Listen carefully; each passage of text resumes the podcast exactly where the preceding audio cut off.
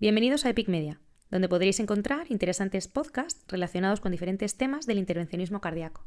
Esperamos que os gusten. Muy buenas a todos, bienvenidos a Epic Media, vuestro canal de podcast de cardiología intervencionista. Yo soy Felipe Díez y en esta nueva entrega de novedades en el intervencionismo guiado por IBUS vamos a hablar de em, lesiones largas eh, en base a un ensayo clínico, que un estudio que se ha publicado recientemente en JACC Cardiovascular Intervention, que se denomina Improved Three-Year Cardiac Survival After IBUS Guided Long Test Implantation he intentado pronunciarlo lo mejor que he podido, pero básicamente es un estudio en el que intenta averiguar si existen diferencias en endpoint duros entre la angioplastia guiada por IBUS en, en, el subgrupo de pacientes con lesiones largas, donde uno puede hipotetizar que una guía con imagen intracoronaria puede aumentar o puede ser potencialmente beneficiosa. Es un estudio que consideramos bastante interesante y que unifica los resultados de dos ensayos clínicos, y esto es, clave resaltar lo que son ensayos clínicos, en el que se compararon las dos estrategias de eh, angioplastia dirigida, bien con IBUS, bien con angiografía. El primer eh, ensayo es el IBUS XPL, que es un estudio específico de lesiones largas que tiene ya resultados a 1 y 5 años publicados, y el segundo estudio es el Ultimate, que yo ya lo conocí, es un estadio, creo que es un poquito más famoso, un ensayo clínico de all commerce, todo tipo de pacientes, que ya tiene resultados a tres años publicados.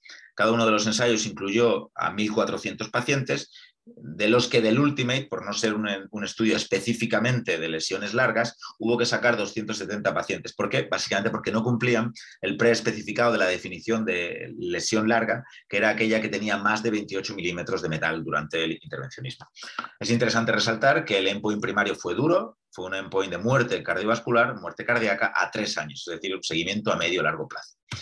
El perfil de pacientes, el habitual de este tipo de estudios de pacientes coronarios, edad media 65 años, 71% de varones y una buena representación del contexto tanto crónico como agudo. El 38% de los pacientes tenían angina estable, lo cual quiere decir que había un 62% que tenían el contexto agudo, mayoritariamente angina inestable. Y además una buena representación de enfermedad de 1, 2 y 3 vasos, prácticamente cada uno con su perfil. Me ha llamado bastante la atención cuando he analizado las variables, digamos, puramente intervencionistas, en las que hay escasas diferencias estadísticamente significativas entre los dos subgrupos. Uno hubiese esperado que hubiese más diferencias a favor del grupo de IBUS. Las hay, sobre todo en el porcentaje de sobredilatación, 88% versus 79%, y en cuanto a la longitud del stent, 2 milímetros más a favor del grupo de IBUS, estamos hablando de 48 milímetros versus 47. Desde mi punto de vista, escasas diferencias, 2 milímetros, cuando hablamos ya de, de 40 y pico milímetros. Lo más llamativo, lo más interesante del estudio son sus resultados puesto que a tres años vista las curvas Kaplan-Meier eh, se separan desde el inicio, pero es que son progresivamente más divergentes y esto hace que el hazard ratio de muerte cardíaca sea de 0.43. Estamos hablando de una reducción de la mortalidad cardíaca a tres años vista de un 57%, alcanzando eh, evidentemente la significación estadística. Estas diferencias se mantienen cuando se analiza un endpoint combinado de muerte cardíaca, infarto agudo de miocardio y, trombosis del stem, y se mantienen o son coherentes en todos los subgrupos que se analizan ya previamente preespecificados. Diabetes, edad, sexo, tipo de presentación, únicamente en el único subgrupo donde parece que son o que hay, presentan los resultados más neutros es en aquellos pacientes que únicamente tienen enfermedad de un vaso. Es muy interesante un subestudio, un subanálisis que hacen desglosando los resultados de la angioplastia guiada por IBUS, dependiendo de si esta era eh, óptima o lo que yo voy a llamar subóptima. Es decir, si el resultado del IBUS no era o tenía, no, no, cumplía con todos los criterios de un buen resultado por IBUS. Lo llamativo es que los resultados eran tan divergentes como cuando se compara la estrategia guiada por IBUS frente a la estrategia guiada por angiografía, con diferencias significativas tanto en muerte cardíaca, como en el, endpoint combinado cardiovascular, como en TLR. Y no solo eso, sino que además se ven diferencias, y esto sí que llama mucho la atención, en mortalidad por cualquier causa, 1,9% versus 4,2% a tres años, con un hazard ratio de 0.45. Con estos resultados, los autores concluyen que la angioplastia guiada por IBUS en lesiones largas, aquellas de angioplastias con más de 28 milímetros de metal, se mejora la eh, supervivencia cardíaca o se disminuye la mortalidad cardiovascular esta es la conclusión de los autores. Y aprovechando este estudio, que me parece bastante novedoso y bastante importante, vamos a revisar cuatro estudios que se han publicado recientemente de angioplastia guiada por IBUS. El primero ya lo hemos visto, que es el Ultimate. El Ultimate forma parte de este estudio que hemos hablado eh, y, sus resultados a tres años vista con un endpoint combinado de TVF se publicaron en octubre del año 2021 en, en Cardiovascular Intervention. El estudio incluyó a 1.500 pacientes, 50% en cada una de las ramas, y sus resultados a tres años son muy claros. El porcentaje de TVF fue del 10,7% en el grupo guiado por angiografía frente a un 6,6% en el grupo guiado por IBUS. El hazard ratio es de 0.60 y alcanza la significación estadística.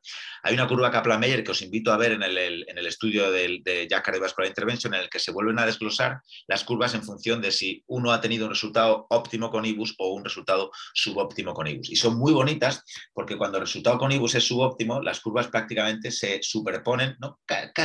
Como mínimo son paralelas a la angioplastia guiada por angiografía. Pero cuando se consigue un buen resultado con, con IBUS, la curva de Kaplan-Meier es mucho mejor que la que ya previamente teníamos que tenía diferencias estadísticas significativas. Estamos hablando de un, un TVF de 4,2% a tres años vista cuando el IBUS queda bien. ¿Y cómo definen los autores que el IBUS quede bien? Pues yo creo que esto cada vez se habla más en los congresos, se habla más en los cursos de imagen intracoronaria, se habla sobre todo de ese, de ese eh, ganancia luminal de los 5 milímetros cuadrados, hay otros autores que hablan de 5,5 milímetros, pues cuanto más mejor, depende del vaso, evidentemente.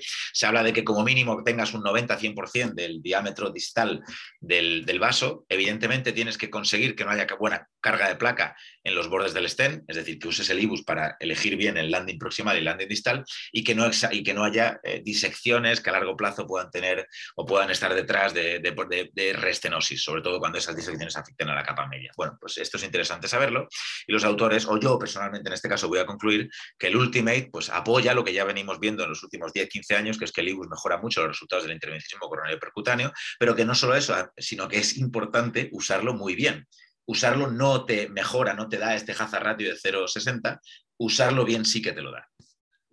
Os voy a contar también los resultados del Main Compare, que se publicó a finales del año 2021 en Circulation Cardiovascular Intervention. En este caso no es un ensayo clínico, es un registro de vida real, bastante antiguo, entre comillas, del, año 2000-2006 y se realizó en tronco, donde todos entendemos que el beneficio del IBUS, pues yo creo que está más consolidado. Lo más interesante del estudio son dos cosas. Lo primero, el seguimiento es a 10 años, es decir, estamos hablando de seguimiento a muy largo plazo, y el endpoint eh, del estudio o del registro fue mortalidad por cualquier causa, es decir, el endpoint más duro que hay. Se incluyeron 975 pacientes en este registro, de los que la mayoría, 756, se realizó en angioplastia guiada por eh, IBUS. Es decir, aquí estamos hablando de una, de una relación prácticamente 3-1 de IBUS frente a no IBUS. Los resultados a 10 años vista son, si se puede decir, espectaculares. Mortalidad por cualquier causa, 31% versus 16,4%. Un hazard ratio de mortalidad por cualquier causa de 0.54. Diferencias que son prácticamente superponibles cuando se analiza un endpoint combinado de muerte, infarto agudo de miocardio o ictus, el habitual de muchos ensayos clínicos de intervencionismo, en el que también se obtiene un hazard ratio de 0.57. Estos resultados se mantienen cuando se analizan con puntuación de propensión o cuando se hace un inverse probability weighting. Prácticamente los hazard ratio, aunque son un poquito más débiles, mantienen la significación estadística. Y mi conclusión de este registro Main Compare es que eh, el beneficio que uno tiene del intervencionismo guiado por IBUS es persistente, es a largo plazo y además puede tener un claro beneficio en términos de mortalidad por cualquier causa.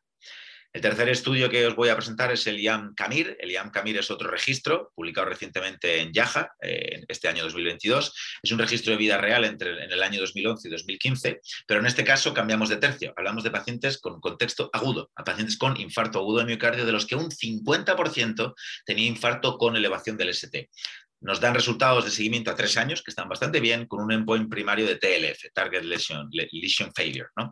Se incluyeron 9.000 pacientes en este registro, son bastantes, de los que 1.800 fueron sometidos, de acuerdo a vida real, a angioplastia guiada por IBUS, no está mal en un contexto agudo de infarto, frente a 7.100 que se guiaron por angioplastia. Los resultados a, 10, a 3 años son muy, muy claros. El endpoint de TLF eh, se evidenció en el 8% en el grupo guiado por angiografía versus un 4,8% en el grupo guiado por IBUS, alcanzando una significación estadística muy, muy clara. Diferencias que se mantenían en los endpoints secundarios, digamos, más clínicos de MACE, de Major Adverse Cardiovascular Events de infarto, eh, mortalidad eh, cardiovascular e ictus, 16,9% versus 13% había diferencias en trombosis del stent, que es una, un endpoint que como intervencionista me, eh, intervencionista me interesa mucho, y había diferencias también en muerte cardíaca. Un poquito lo que llevamos viendo en estos últimos dos, tres estudios que llevamos presentados. ¿Qué conclusión puedo sacar yo del IAM Camir? Pues que el beneficio del IBUS, que ya estamos viendo en distintos contextos, se parece, parece que se, que se mantiene en el contexto agudo, y esto es bastante interesante. Y por último os voy a presentar el Corea AMI. El Corea AMI es otro registro de vida real pues, de pacientes entre el año 2004 y 2014, muy similar en el contexto agudo, en pacientes con infarto, con un 55% de pacientes con infarto agudo de miocardio con relación del ST, nos dan seguimiento a tres años y el endpoint primario, en lugar de ser más coronario, es más clínico, de MACE. Se incluyeron 9.000 pacientes y os juro que he tenido que buscar que no sea el mismo estudio. Los autores son distintos, el grupo son distintos, pero muy parecido al que acabamos de ver. Y en este caso el uso de IBUS fue de 2.200 casos frente a 7.800 en los que no se usó IBUS endpoint clínicos siguen la misma dinámica. A tres años vista, el porcentaje de MACE fue del 19% en el grupo guiado por angiografía versus un 15% en el grupo guiado por IBUS. Em, con diferencias a nivel de muerte cardiovascular, de infarto agudo de miocardio, de TLR y además con diferencias cuando se desglosan los resultados a partir del año y en el primer año, con diferencias que se van haciendo cada vez más divergentes, no solo en el primer año, sino también entre el 1 y el tercer año, lo cual habla un poco de la importancia que tiene que las lesiones queden bien cuando se analizan con IBUS. Es muy bonito eh, el estudio que hacen multivariado y con puntuación de propensión, en el que se ven que estos, digamos, hazard ratios se mantienen eh, estables a pesar de los ajustes que se hagan en función de las distintas variables, pero sobre todo hay una que es muy interesante, que es que hay diferencias estadísticamente significativas en mortalidad por cualquier causa. El hazard ratio es de 0.77, es decir, un 23% de reducción de mortalidad por cualquier causa cuando se utiliza el IBUS en el contexto del infarto agudo de miocardio. Así que mi conclusión es que el IBUS parece que funciona en el contexto agudo, pero es que además parece que puede tener un beneficio en endpoint clínicos muy interesantes. Y voy a acabar ya este podcast recordando lo que nos están diciendo las guías en el año 2022, que es que deberíamos de usar IBUS para valorar la severidad, la severidad de las lesiones de tronco, con un nivel de recomendación 2A, que deberíamos usar IBUS o OCT para valorar las complicaciones de los stents con un nivel de recomendación 2A y, eh, con un nivel de evidencia C. Y esto es todo lo que dicen las guías de revascularización europeas del año 2018. Y las americanas más recientemente publicadas este año 2022, pues lo que nos dicen con un nivel de recomendación 2A es que está bien usar el IBUS para valorar la severidad de una lesión de tronco dudosa, hasta aquí llegan, y que el IBUS puede ser útil para guiar los procedimientos, sobre todo cuando hay algo de complejidad, tronco o lesiones coronarias complejas, con un nivel de recomendación 2A y un nivel de evidencia BR. Me cuestiono si con todo lo que lleva saliendo en los últimos años tenemos que seguir manteniendo estos niveles de recomendación o si podemos ser un poquito más agresivos para recomendar más el uso de IBUS de imagen intracoronaria en todo lo que sea el contexto chip. Yo entiendo que no podemos usar IBUS para todos los tipos de pacientes, pero tenemos que tener o empezar, yo creo a integrar que una buena angioplastia guiada por IBUS empieza a tener claros beneficios en términos de endpoints coronarios, clínicos y algunos incluso muy, muy duros como mortalidad por cualquier causa. Espero que os haya gustado esta nueva entrega de podcast y nos vemos como siempre en el próximo capítulo. Muchas gracias. Os esperamos en el próximo podcast en Epic Media.